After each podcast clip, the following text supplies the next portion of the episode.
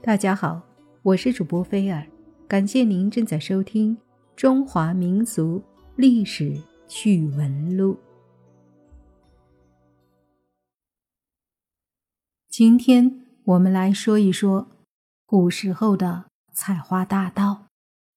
什么是采花大盗呢？采花大盗最开始啊，其实只是纯粹的。偷盗花草之类的盗贼，后来演变成了对女性实施奸淫行为的流氓。古代称未出嫁的女子为黄花闺女，而有一些变态呢，就喜欢染指这类女子，所以慢慢的，采花大盗就引申到现在的流氓了。那古代第一的采花大盗是谁呢？这个人名字叫做桑冲，他是明朝人，《明世宗实录》《国朝宪真录》还有《茶香氏三抄》《聊斋志异》等书都记载了桑冲的罪行。桑冲原本姓李。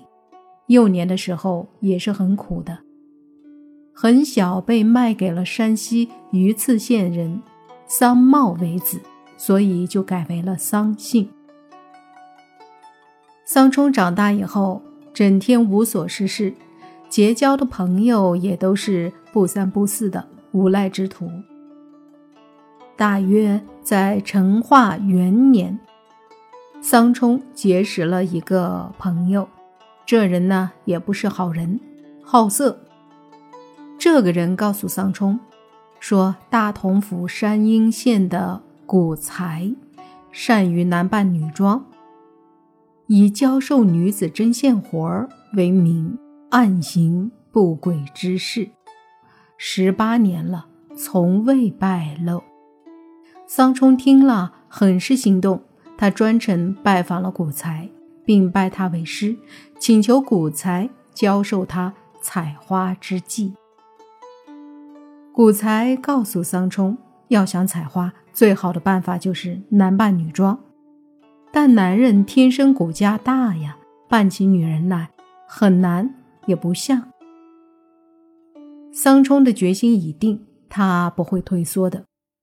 在这一点上，他倒是很有毅力。于是。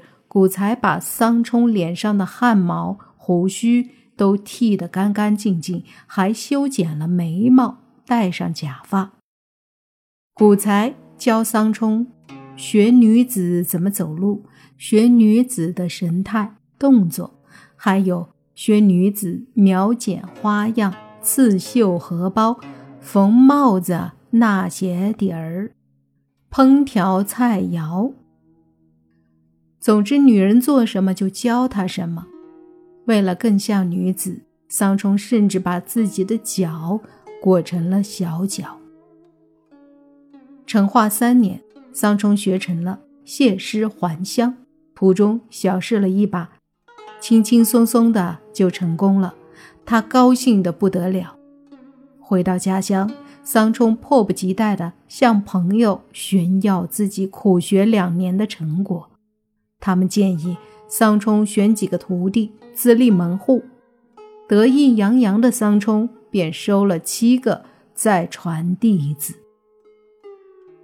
成化三年三月，桑冲决定去更远的地方采花，于是他扮作了女子离开了榆次，混迹于外长达十年。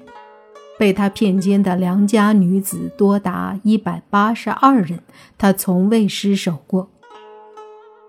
成化十三年七月，当桑冲又要把魔爪伸向第一百八十三个受害人的时候，他终于栽了跟头，而且还是栽在一个好色男人的身上。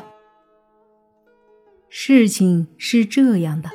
那天黄昏，桑冲又以他一贯的伎俩，扮作妇人，称自己是某某人的小老婆，因不堪丈夫的打骂，逃了出来，想在晋州聂村申源高轩家投宿一晚。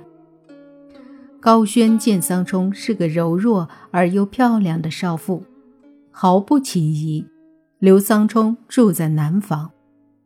桑冲原计划是进入高府以后再接近高家小姐，然后趁机下药采花。谁曾料想，高轩的女婿赵文举也是个色中恶鬼。他见桑冲美丽漂亮，起了坏心，竟然在半夜摸进桑冲的房间，欲对桑冲行不轨之事。赵文菊色胆包天，力气又大，这桑冲根本反抗不了。最后的最后，桑冲的男子之身就这么暴露了，场面一度十分尴尬。发觉被骗的赵文举气愤不已，立刻将桑冲捆起来，送到了晋州衙门。其实这两个货色都不是好东西，一个贼喊捉贼，一个骗奸妇女。衙门经过审问，桑冲招供了自己十年来流窜作恶的种种罪行。这件事很快便传遍了，就连明宪宗也得知了桑冲所犯之罪。明宪宗龙颜大怒，立刻下旨。将桑冲这等丑恶之徒凌迟处死，还要官府尽快将桑冲的七个弟子捉拿归案。一代采花大盗桑冲就这么死了。俗话说得好：“常在河边走，哪有不湿鞋？”桑冲作恶多端，落得如此下场，实在是活该。